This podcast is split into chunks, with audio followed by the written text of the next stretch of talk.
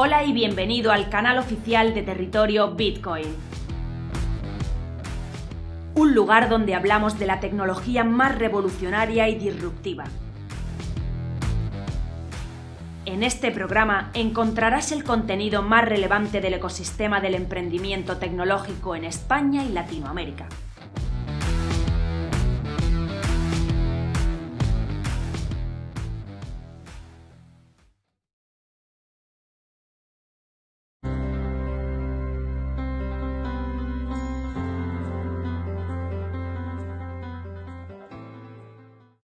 La recesión es inevitable. Si empezamos el año con el precio de las materias primas disparado, lo que ha llevado a una inflación que no se veía desde décadas, ahora el precio de los metales industriales ha caído este último trimestre como no lo hacía desde la crisis de 2008. Un cambio de tendencia muy brusco que se asocia a la temida recesión. Inflación a la recesión. El boom de las materias primas contribuyó a la inflación. Ahora temen que su bajada nos lleve a la recesión. La crisis logística y el auge de las materias primas ha llevado a que tanto Estados Unidos como Europa incrementen los tipos de interés para controlar la inflación, pero ahora se teme que esto pueda provocar una menor demanda y que nos acerquemos a una recesión. Los metales aparecen haber tocado techo y desde el último trimestre están viendo profundas caídas. Por ejemplo, el cobre ha caído un 22% desde la semana pasada, el aluminio un 36%. Y el níquel, aunque sigue más alto que el pasado enero, ha caído un 56% si se compara con el precio que tenía justo después de la invasión a Ucrania. La caída es enorme y los analistas apuntan al miedo ante una menor demanda y una ralentización del crecimiento económico.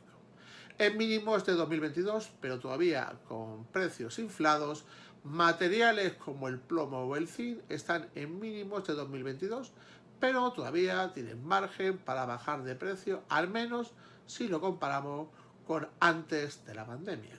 Y el cobre actualmente cotiza a unos 8.500 dólares, lejos de los casi 11.000 dólares de principios de año, pero todavía por encima de los 6.000 dólares que tenía antes de la pandemia.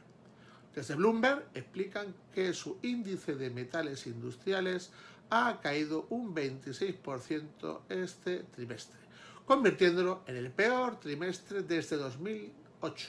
Hay materiales como el estaño que han perdido la mitad de su valor en comparación con el pico que se alcanzó el pasado marzo. Y entidades como el Banco de Pagos Internacional también han alertado del riesgo de recesión en 2023, pero consideran que la prioridad está todavía en luchar contra la escalada de los precios, o lo, que es lo mismo la inflación. El BCE augura un escenario apocalíptico de una recesión económica en 2023 siempre que Rusia decida cortar el gas finalmente a, Europa central y occidental en el próximo. El cuadro perfilado por el BCE plantea un precio del barril de petróleo entre los 170 y los 180 dólares, casi el doble que el actual, un precio del gas tres veces más caro en los mercados y un encarecimiento aún mayor del precio de los alimentos. La inflación se mantendría en los históricos niveles actuales casi hasta el 2024 y las economías del euro no solo experimentarían un severo recorte de su crecimiento este año, sino que en conjunto entrarían en recesión en el 2023, con una caída estimada del 1,7%, siendo el país especialmente más afectado Alemania.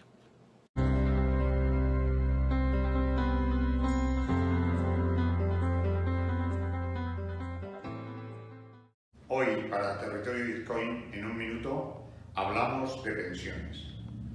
¿Qué ha ocurrido? Fundamentalmente, eh, la ley de pensiones avanza en, el Parlamento, ha pasado, ella ha sido aprobada en el Senado y vuelve al Congreso de los Diputados.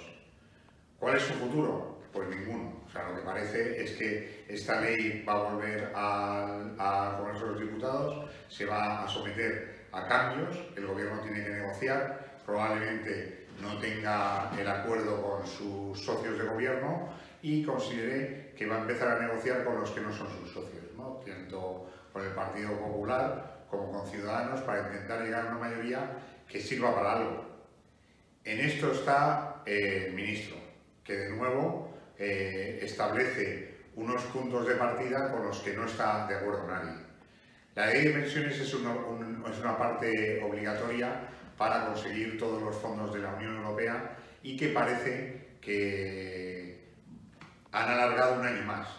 Ante esta situación, esta ley va a tener que adaptarse a, esta, eh, a este futuro que parece absolutamente inexistente para los planes de pensiones desde el gobierno de empleo, estos planes que siguen que, sin tener un, una base sólida y, mientras tanto, los planes de pensiones individuales siguen hundiéndose.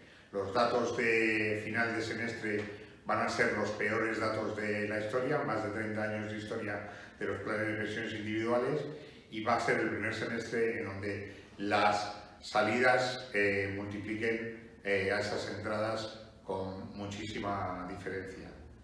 Y haciendo un resumen de la situación en, lo, en las pensiones, destacar que este gobierno ha conseguido hundir los planes de pensiones individuales, que ha conseguido reducir por primera vez en la historia el ahorro de los, planes, de los españoles en pensiones y que tenemos una situación de absoluto impas, sin acuerdos, sin productos, sin una referencia y en lo que estamos absolutamente eh, todos de acuerdo es que si no se llegan a los acuerdos necesarios, vamos a tener una industria en manos de los fondos de pensiones internacionales que van a venir a comerse toda la tostada. Esperemos tener mejores noticias alguna vez. Muchas gracias y hasta la semana que viene.